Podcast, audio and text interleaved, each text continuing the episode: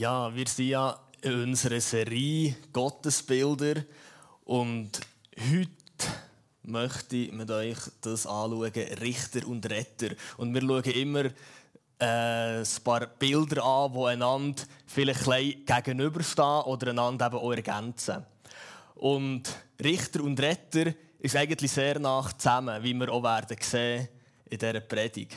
Es ist nicht Richter oder Retter. Gott ist eben Richter und Retter.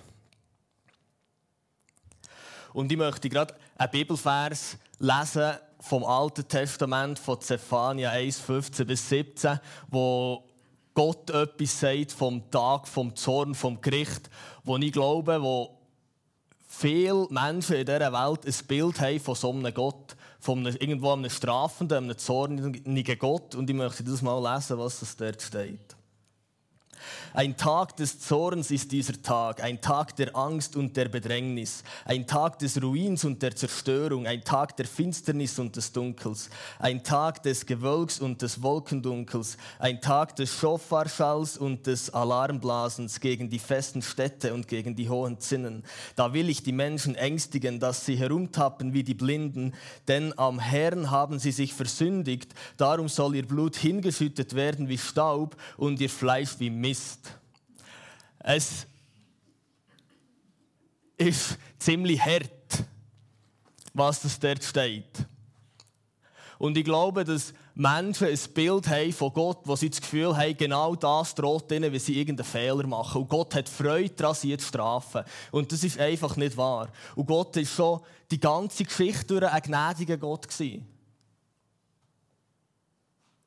Aber Gott hasst Sünde. Aber er liebt Menschen. Und wir müssen das wissen, dass Gott Sünde hasst, weil Sünde zerstört der Mensch. Und Gott gibt uns immer Leben. Von Gott kommt nur das Leben und Sünde zerstört das Leben. Also ist ja klar, dass Gott die Sünde hasst. Und wie mal Gericht wenn mal das Gericht wird kommen und alles Böse ausgelöscht wird werden, ist das ein Freudentag. Weil ab dem Moment kann Gott herrschen in seiner ganzen Fülle und sein Leben ist wieder so, wie er es mal geschaffen hat. Darum das Gericht für uns Christen ist eigentlich etwas Schönes. Da kommt Gottes Wirklichkeit wieder zum Vorschein, wie das Böse kann verschwinden kann. Und ich möchte mit euch eine Geschichte anschauen, die schon im Alten Testament Gott gnädig war. Und zwar möchte ich Jona lesen. Ihr kennt ja die Geschichte, dass er verschluckt ist worden, aber ich möchte jetzt nicht auf das eingehen, sondern ähm, was das näher passiert ist, wo er sich näher wirklich auf den Weg gemacht hat. Und das steht im Jona 3, 3 bis 5. Da machte sich Jona auf und ging nach Ninive nach dem Wort des Herrn. Ninive aber war eine sehr große Stadt vor Gott, drei Tage Reisen groß. Jona ging in die Stadt hinein und nachdem er einen Tag lang gelaufen war, rief er, noch 40 Tage, dann legt Gott Ninive in Schutt und Asche. Da glaubten die Einwohner von Ninive an Gott. Sie beschlossen zu fasten und alle von den Einflussreichsten bis zu den einfachen Leuten zogen als Zeichen ihrer Reue Kleider aus grobem Stoff an. Sag jetzt mal, im Alten Testament hat Gott Menschen gebraucht, die ihnen das Gericht angedroht hat, weil sie einfach nur das Gesetz hatte, das ihnen gesagt hat, hey, kehret um, oder sonst kommt eben das Gericht von Gott. Und im Alten Testament ist es wirklich so gewesen, unter dem Gesetz, dass es von den eigenen Leistungen abhängig war, ob jetzt Gott einem segnet oder nicht. Aber trotzdem, auch schon im Alten Testament, wie sich Menschen zu Gott umgekehrt haben, war er immer gnädig. Er hat nicht Freude gehabt, Menschen, Menschen äh, zu strafen. Wir schauen uns die Reaktion von Gott an. Gott sah, dass die Menschen von ihren falschen Wegen umkehrten, da taten sie ihm leid und er ließ das angedrohte Unheil nicht über sie hereinbrechen.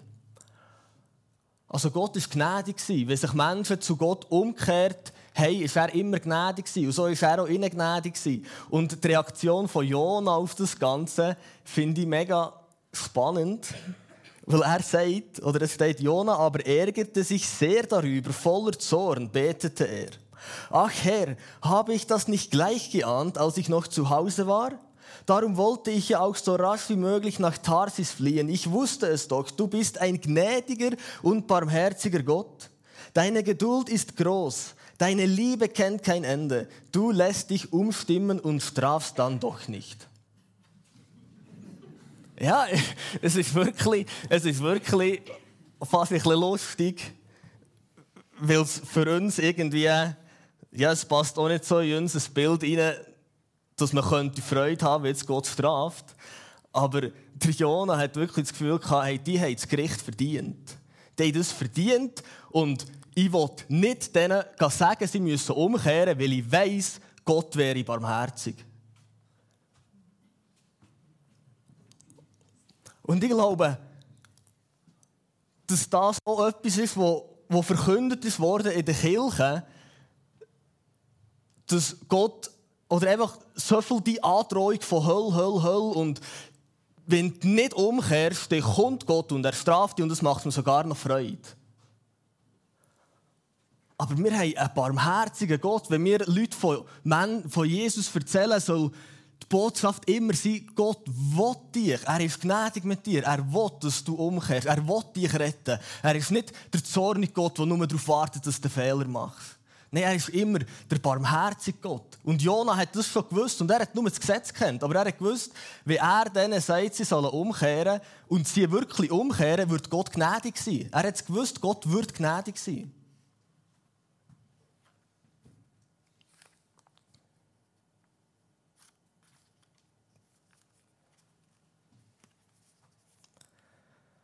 Und Gnade ist unverdient. Dass Gott sich über uns erbarmt, das ist absolut unverdient.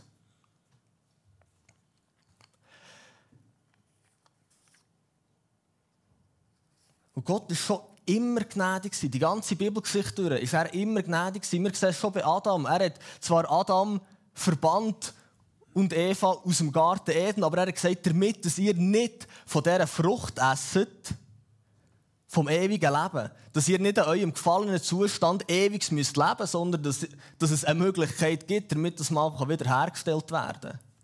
Und hätten sie von diesem Baum gegessen, wäre die ganze Welt für eine Ewigkeit in diesem gefallenen Zustand.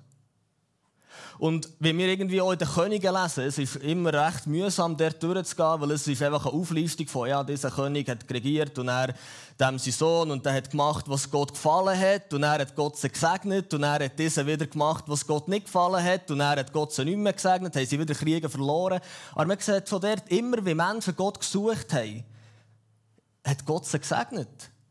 Es ist auch im Alten Testament, Gott hat eine Opferung bereitgestellt, dass die Menschen können opfern. Sie haben dann gesagt, hey, alles, was du sagst, das wollen wir machen.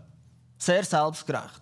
Und Gott hat nicht nur einfach Regeln gegeben, wo er gesagt hat, das müsst ihr machen, sonst ist es nicht gut, sondern er hat dazu noch die Opferung gegeben. Das hat zu dem dazu gezählt, was sie haben müssen machen. Aber er hat gewusst, wenn er nicht eine Opferung würde einführen würde, würde es keine Möglichkeit geben, für die Menschen Vergebung von den Sünden zu bekommen.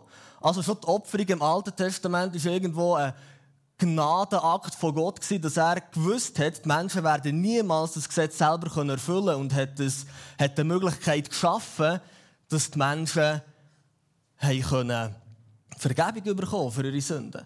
Und das war nur ein Sinnbild auf Jesus her. Schlussendlich hat kein Tier Sünde wegnehmen nur Jesus hat es können. Aber gleichwohl, auch schon dort war Gott gnädig. Und wir lesen im Hebräer 9,22, ohne Blutvergießen gibt es keine Vergebung. Also hey, hat müssen jemand sterben. Und der sehen wir das Gericht und die Rettung gleichzeitig. Das Tier hat müssen sterben, damit ich gerettet sein kann. Und Jesus ist gestorben, damit ich gerettet werden kann. Und wir haben das Bild vom Kreuz wo für uns heute Hoffnung symbolisiert. Wenn du einen Christ fragst, hey, für was steht das Kreuz? Sagst, ja, hey, dort ist Jesus gestorben und ich habe ewiges Leben durch das Kreuz und das ist Hoffnung, das ist Freude, das ist Leben. Aber hättest du zu Zeiten von Jesus jemand gefragt, was das, das Kreuz bedeutet, hätte er gesagt, ja, das ist Gericht, das ist Verdammnis. Dort hängen nur die schlimmsten Verbrecher. Das Kreuz ist eigentlich grauenhaft. Es ist Folter, es ist Tod. Es ist wirklich ein Zeichen der Verurteilung. Und genau an dem Holz vom Gericht haben wir Rettung bekommen. Also es kann für uns keine Rettung geben, ohne dass irgendwo das Gericht passiert ist. Und ich möchte mit euch aus dem Jesaja 53 lesen, wo etwas darüber steht, was Jesus für uns gemacht hat. Und ich möchte, dass ihr es wirklich auch auf euch wirken und bewusst sein, hey, Jesus ist der gehangen für mich. Jesaja 53, 6 bis 10. Wir alle gingen in die Irre wie Schafe. Jeder wandte sich auf seinen Weg, aber der Herr warf unser aller Schuld auf ihn. Er wurde misshandelt, aber er beugte sich und tat seinen Mund nicht auf, wie ein Lamm, das zur Schlachtbank geführt wird, und wie ein Schaf, das verstummt vor seinem Scherer und seinen Mund nicht auftut. Infolge von Drangsal und Gericht wurde er weggenommen. Wer will aber sein Geschlecht beschreiben, denn er wurde aus dem Land der Lebendigen weggerissen, wegen der Übertretung meines Volkes hat ihn Strafe getroffen. Und man bestimmte sein Grab bei Gottlosen, aber bei einem Reichen war er in seinem Tod, weil er kein Unrecht getan hatte und kein Betrug in seinem Mund gewesen war. Aber dem Herrn gefiel es, ihn zu zerschlagen. Er ließ ihn leiden. Wenn er sein Leben zum Schuldopfer gegeben hat, so wird er Nachkommen sehen und seine Tage verlängern und das Vorhaben des Herrn wird in seiner Hand gelingen.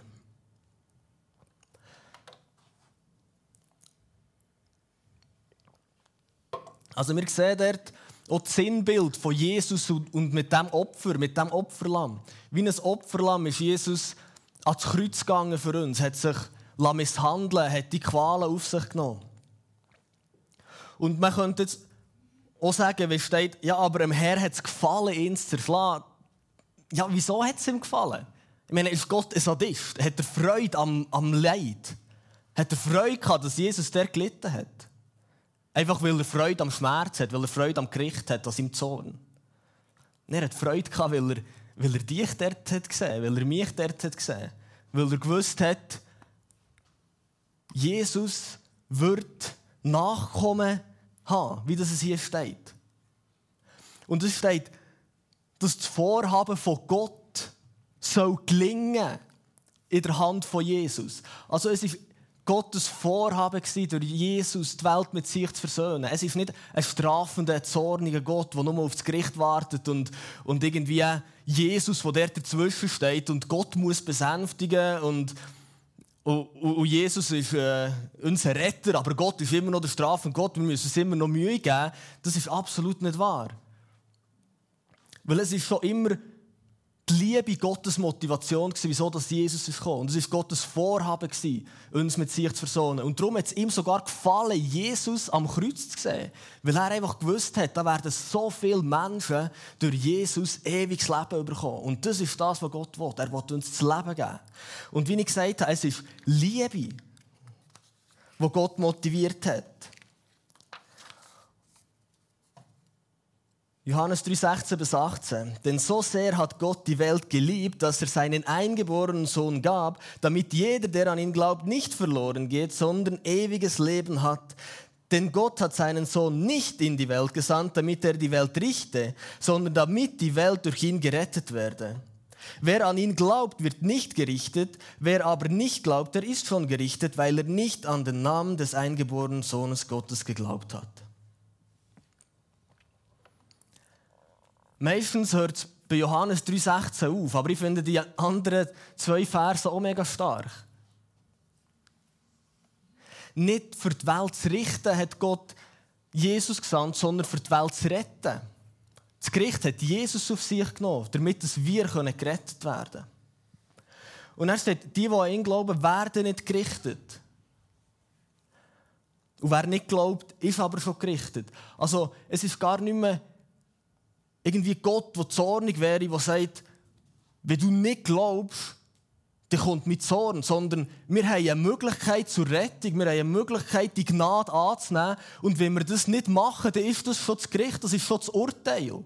Aber wenn wir es machen, so werden wir nicht gerichtet. Aber es ist nicht Gott, der noch aktiv sagt, und dich trifft jetzt das Gericht, sondern wir lesen Johannes 12, 47 bis 50, wo Jesus auch noch mal etwas darüber sagt.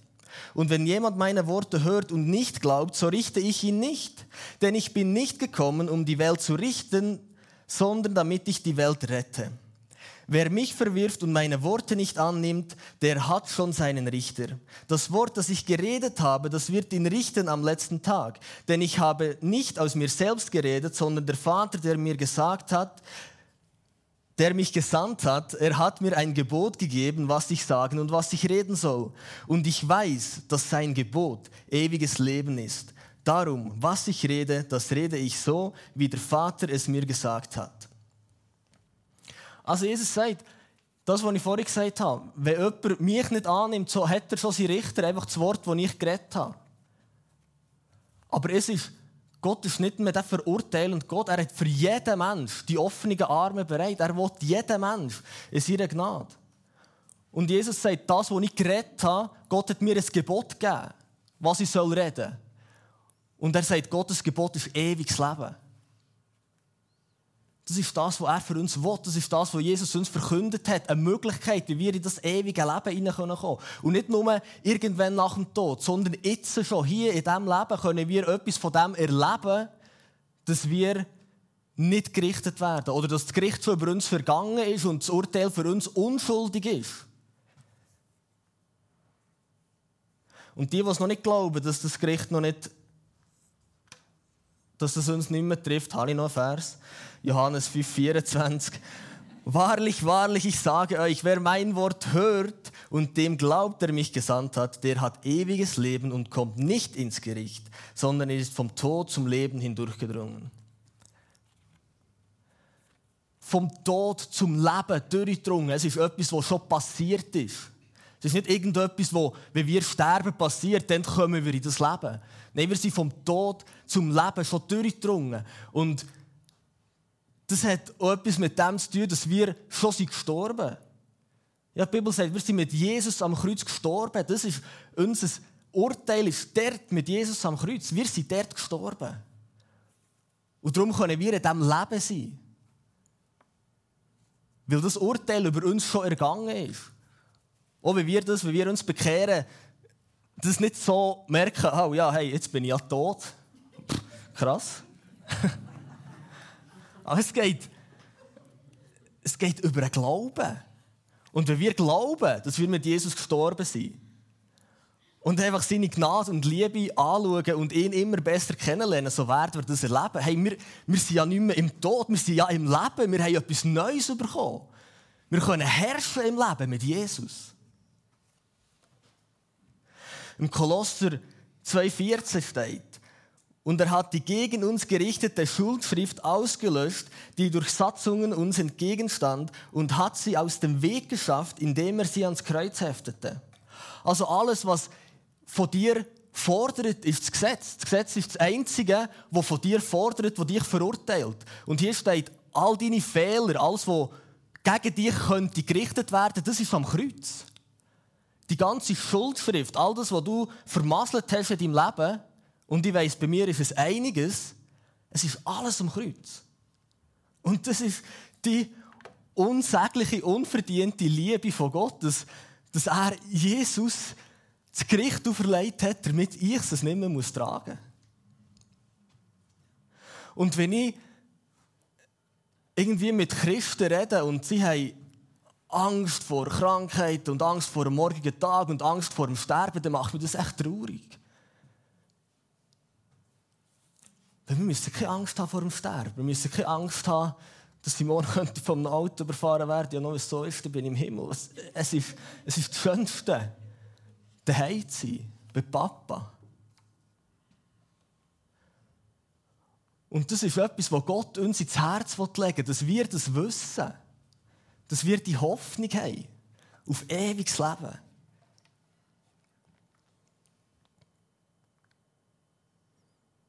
Römer 5, 9 bis 10 steht, wie viel mehr nun werden wir, nachdem wir jetzt durch sein Blut gerechtfertigt worden sind, durch ihn vor dem Zorn errettet werden.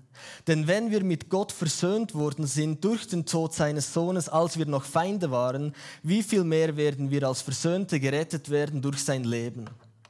Wo noch kein Mensch nach Gott gefragt hat, hat er trotzdem seinen Sohn gegeben. Ja, wo wir noch in der Sünde waren, hat er seinen Sohn gegeben für uns. Es hat niemand Gott danach gefragt, schenke uns doch bitte Rettung. Er hat uns so fest geliebt, dass er es gegeben hat und uns mit sich versöhnt hat, wo wir noch in der Sünde waren, wo wir noch nicht nach Gott gefragt haben, hat er uns mit sich selber versöhnt. Weil er das hat wollen, weil das sein Herzenswunsch war. Und wie viel mehr werden wir vom Zorn errettet? Wie viel mehr?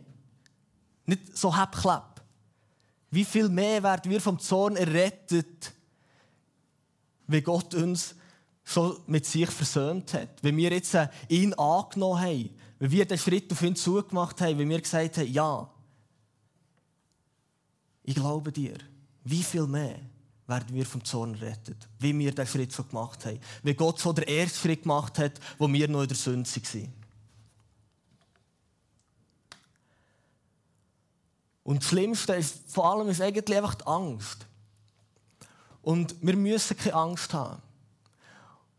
Und ich möchte mit dem Vers schließen, im 1. Johannes 4, 17, das sind zwei Verse bis 18. Darin ist die Liebe bei uns vollkommen geworden, dass wir Freimütigkeit haben am Tag des Gerichts. Denn gleich wie er ist, so sind auch wir in dieser Welt. Furcht ist nicht in der Liebe, sondern die vollkommene Liebe treibt die Furcht aus. Denn die Furcht hat mit Strafe zu tun. Wer sich nun fürchtet, ist nicht vollkommen geworden in der Liebe. Darin ist die Liebe zu uns, die Liebe, die Gott zu uns hat, vollendet worden, weil wir können in die Zukunft schauen, an den Tag vom Gericht schauen und dürfen sagen, ja, Jesus ist für mich gestorben, ich weiß, es längt. Ja, wir müssen nicht Angst haben. Und die Liebe von Gott ist das, was die Angst austreibt. Das Gesetz treibt Angst nicht aus, das Gesetz macht Angst. Aber die Liebe von Gott, Gnade, Jesus, ist die personifizierte Liebe Gottes. Wenn wir auf Jesus schauen und ihn immer mehr erkennen und erkennen, was er für uns da hat, je mehr, dass wir dürfen Jesus sehen in unserem Leben, in jedem Bereich von unserem Leben, desto mehr muss die Angst verschwinden, weil dort ist die Liebe, die uns frei macht. Es ist die Liebe, die alle Furcht austreibt. Und Gott hat uns seine Liebe offenbart. Am Kreuz, wo das Gericht über Jesus ist vergangen, damit wir gerettet sein können. Es geht auch um die Liebe. Und ich möchte jetzt einfach die Chance geben, wenn dich irgendwie etwas angesprochen hat, wenn du vielleicht schon auf diesem Weg bist, aber vielleicht gleich irgendwo noch Angst hast oder egal was, ich möchte dich einfach, oder wenn du noch nie dein Leben Jesus gegeben hast, egal. Aber wenn du merkst, hey, ich will das mehr, dann möchte ich dich auffordern, aufzustehen. Wenn du, wenn du merkst, ich möchte die Gewissheit haben, ich sage nicht, dass ich dir die geben kann, aber ich möchte mit dir beten, dass du einen ersten Schritt machen kannst, wo du das mal selber kannst aussprechen kannst, dass du das glaubst. Es ist nicht, wir können, wir können schon Gott darum bitten, dass er uns das gibt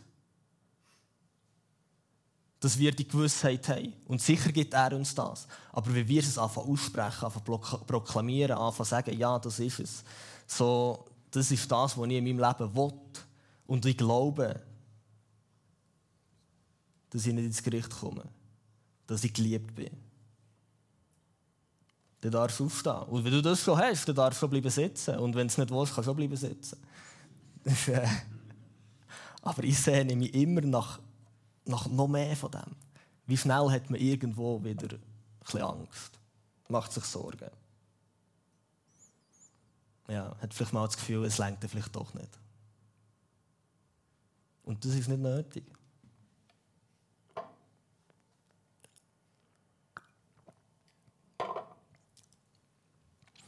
Ich sehe das, ihr seid alle ganz tief im Wort verwurzelt und braucht das gar nicht. In diesem Fall schließe ich hier. Aber ich möchte euch ermutigen, seid, seid auf der Suche nach Jesus, nach seiner Liebe. Immer mehr. Und er macht uns frei. Er hat das Gericht getragen, damit wir gerettet sein können.